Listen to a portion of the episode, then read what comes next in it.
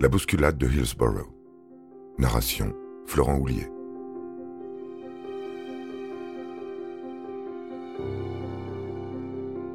Encore meurtri par la dramatique finale de la Ligue des Champions, opposant Liverpool à la Juventus au stade belge du Heysel en 1985, le mythique club anglais va connaître une nouvelle catastrophe. En Belgique, des heurts entre supporters avaient entraîné une bousculade mortelle. La vétusté de l'enceinte sportive, des failles de sécurité et l'incapacité à canaliser les hooligans anglais causèrent 39 morts et plus de 400 blessés. En avril 1989, le procès du Heysel aboutit à la suspension de Liverpool en Coupe européenne, ainsi qu'à la condamnation de plusieurs ultra-anglais, mais aussi d'un responsable de la police et du secrétaire général de la Fédération belge de football, pour sanctionner l'organisation défaillante de l'événement.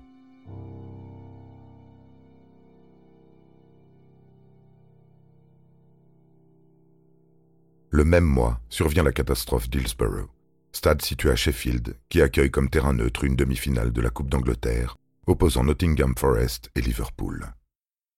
Pour comprendre ce nouveau drame, il convient de restituer le contexte du football anglais de l'époque. Les années 80 sont particulièrement marquées par le hooliganisme, dont la bousculade du Hazel fut l'un des symptômes les plus tragiques.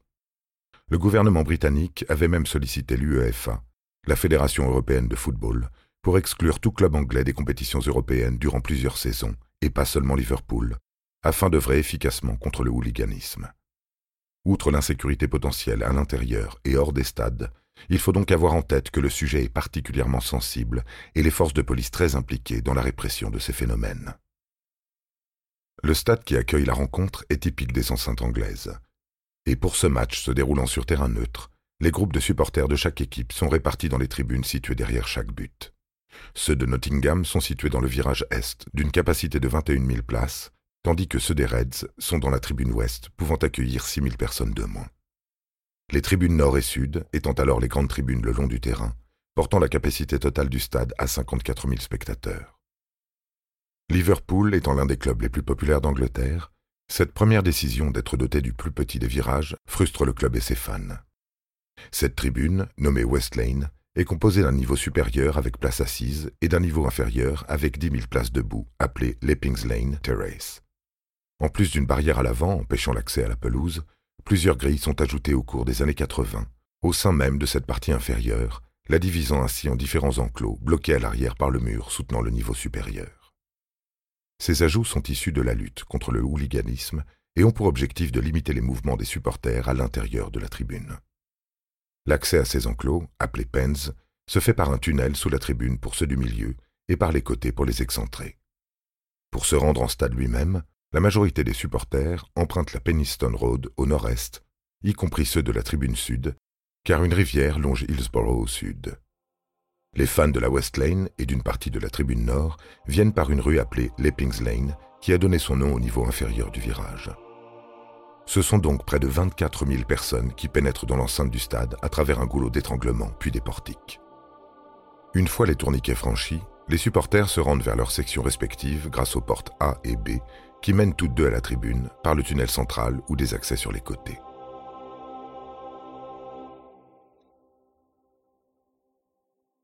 Le match était prévu à 15h et tout se passe normalement jusqu'à 14h15 où l'afflux de supporters commence à être important à l'Eppings Lane. Même si la plupart des fans ne se rendent pas très en avance au stade, des embouteillages entre Liverpool et Sheffield où a lieu la rencontre, ainsi que les contrôles de police à l'entrée de la ville, accentuent l'arrivée tardive de nombreuses personnes. À 14h30, près de 4000 supporters sont coincés dans le goulot d'étranglement et tentent de passer les tourniquets dans un chaos de plus en plus prégnant. Par ailleurs, les tickets donnent accès à Westlane sans distinction de section. Ainsi, la majorité se rend dans les pens 3 et 4, situés au milieu de la tribune et accessibles par le tunnel directement en face des tourniquets, tandis que les parties excentrées sont moins privilégiées, notamment car mal indiquées et que le coup d'envoi ne va pas tarder. Dès lors, vers 14h45, on atteint le double de la capacité maximale pour les sections centrales 3 et 4. Au même moment, les policiers à l'extérieur décident d'ouvrir la porte C pour désengorger la voie publique encore saturée, mais sans fermer l'accès au tunnel au préalable. Ainsi, ce sont 2000 nouvelles personnes qui s'engagent directement dans la tribune en quelques minutes, et la plupart utilisent le tunnel donnant sur les pens centraux. C'est la goutte de trop, et des milliers de fans étouffent de plus en plus, générant un vent de panique. Certains réussissent à escalader les grilles pour se réfugier dans les enclos excentrés. D'autres se hissent dans les niveaux supérieurs avec l'aide des fans effarés devant la catastrophe qui se déroule sous leurs yeux, et quelques-uns parviennent à s'abriter sur la pelouse. Des barrières cèdent sous la pression, des dizaines de supporters se faisant alors écraser par d'autres. Quelques minutes après le début du match, la rencontre est interrompue. Et pendant que les équipes rentrent au vestiaire, les fans de Liverpool évacuent sur le terrain, mais le mal est déjà fait.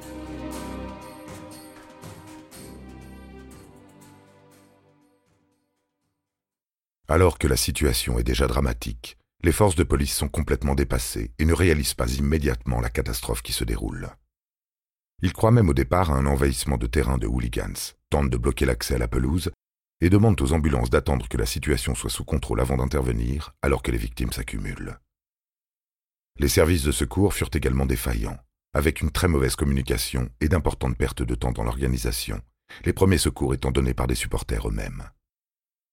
Ce 15 avril, la catastrophe d'Hillsborough ôte la vie de 93 personnes et 766 autres sont blessés. Terrible bilan qui monte à 96 peu après, ce nombre devenant un symbole à Liverpool. Les victimes, âgées entre 10 et 67 ans, furent transportées dans le gymnase situé derrière la tribune latérale nord qui fut office de morgue. Durant la soirée et jusqu'à tard dans la nuit, les proches endeuillés procèdent à l'identification des corps.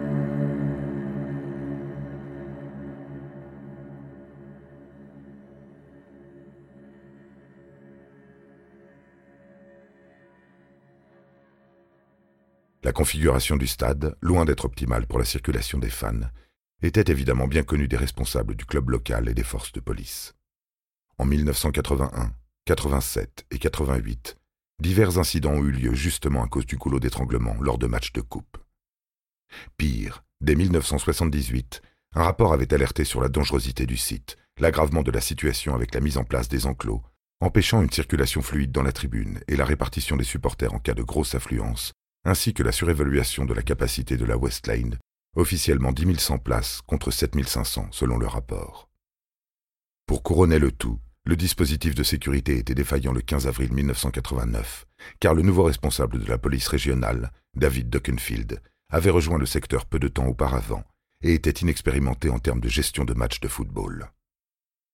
Sa première erreur ayant été de réduire de 20% les effectifs par rapport à l'année précédente, alors que plus de 50 000 spectateurs étaient attendus pour ce match entre deux clubs importants du pays à l'époque. Dockenfield accuse même publiquement les fans de Liverpool d'avoir forcé l'entrée dans le stade quelques minutes à peine après l'arrêt du match. Il reviendra sur ses paroles dans l'après-midi, disant que la police a bien ouvert une nouvelle porte, mais parce que de nombreux supporters en retard et sans billets s'agglutinaient au niveau des portiques. Puis, les jours suivants, il accuse les supporters d'avoir été ivres et d'avoir chargé dans la tribune ordonnant même des prises de sang sur des blessés et des morts pour tester leur alcoolémie.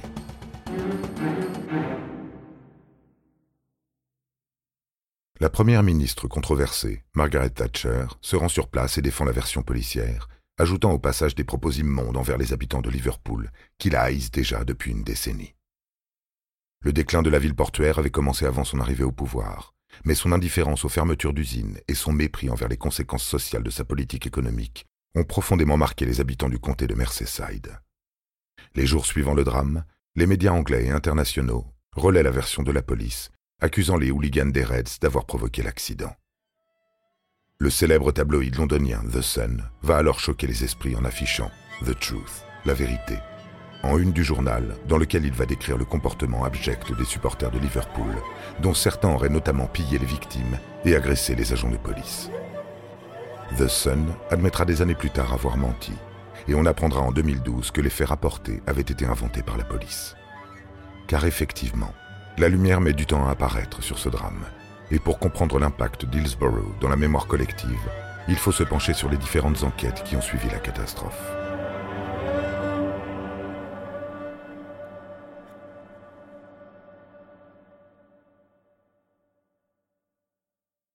Le haut magistrat Peter Taylor fut missionné par le gouvernement britannique pour diriger une enquête non judiciaire sur le drame, devant fournir un premier rapport analysant les événements du 15 avril, puis un second l'année suivante, devant proposer des recommandations pour améliorer la gestion et la sécurité des matchs. Son premier rapport, rendu en août 1989, met à mal la version officielle et critique l'action de la police tout en dédouanant les supporters. Ces conclusions ont dès lors été vivement rejetées par les services de police. Quant aux recommandations, notamment le retrait des grilles dans les tribunes, ainsi que le remplacement des tribunes debout par des sections assises, elles furent rapidement appliquées au Royaume-Uni, accompagnées d'une rénovation de plusieurs enceintes. En août 1990, les services de la couronne décident de ne pas ouvrir de procédure criminelle et dans le même temps, le coroner de la ville de Sheffield avait été sollicité pour ouvrir une procédure.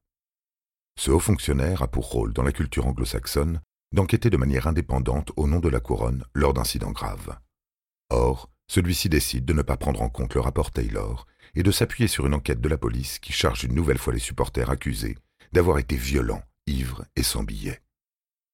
En 1991, le coroner qui a écarté les faits survenus après 15h15 et estimant que l'ensemble des victimes étaient décédées à cette heure-là, conclut à des morts accidentelles et que des poursuites pénales ne sont pas nécessaires. Si le chef de la police, David Duckenfield et son adjoint, ont été la cible d'une procédure disciplinaire interne, celle-ci fut suspendue lorsque les deux hommes se mettent en arrêt maladie, puis abandonnée début 1992 quand ils prennent leur retraite anticipée pour raison de santé.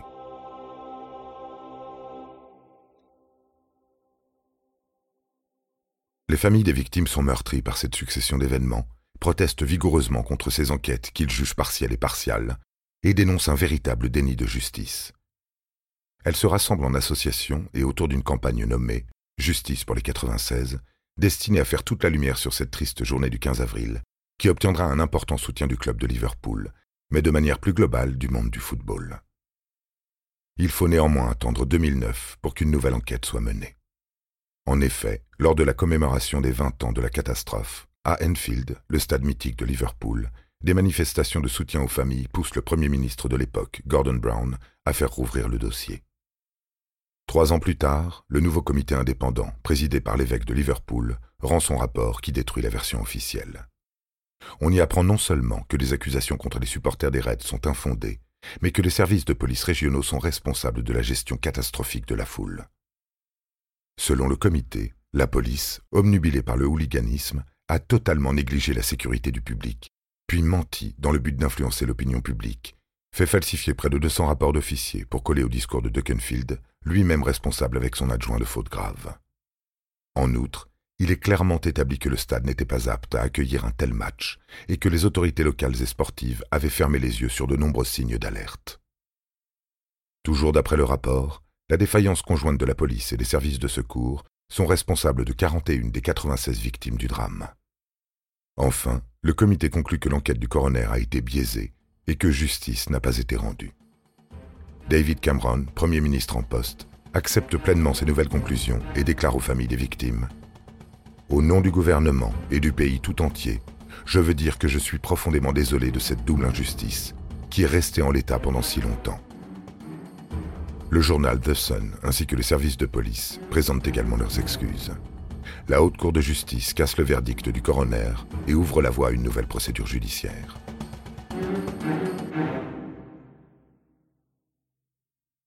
Un nouveau coroner est missionné pour une seconde enquête qui va durer de 2014 à 2016, étudiant chaque décès séparément, entendant près de 800 témoins et reprenant tous les éléments disponibles. Au cours des débats, Duckenfield admet avoir paniqué pris de mauvaises décisions, puis menti pour se couvrir. Le verdict du jury entérine l'absence de responsabilité de la part des supporters, mais surtout conclut qu'il s'agit d'une affaire d'homicide involontaire par négligence, ce qui ouvre la voie à un procès en pénal. Cette décision est perçue comme un immense soulagement pour les proches des victimes. Toutefois, l'opération Resolve, destinée à juger pénalement six personnes, conduit en 2019 et 2021 à la seule inculpation du responsable de la sécurité du stade, Graham Mackrell, qui écopa d'une simple amende de 6500 livres, aux acquittements de Duckenfield et son adjoint pour la gestion au stade, ainsi que les acquittements du principal avocat de la police régionale et de deux officiers pour entrave à la justice à cause d'éléments techniques de la procédure. Cette ultime étape, plus de 30 ans après le drame, laisse forcément un goût amer aux proches des victimes d'Hillsborough. Plusieurs mémoriaux ont été inaugurés, le principal étant celui à Enfield, auquel fut ajouté le nom de la 97e victime en 2021 décédé après 32 ans dans un état végétatif.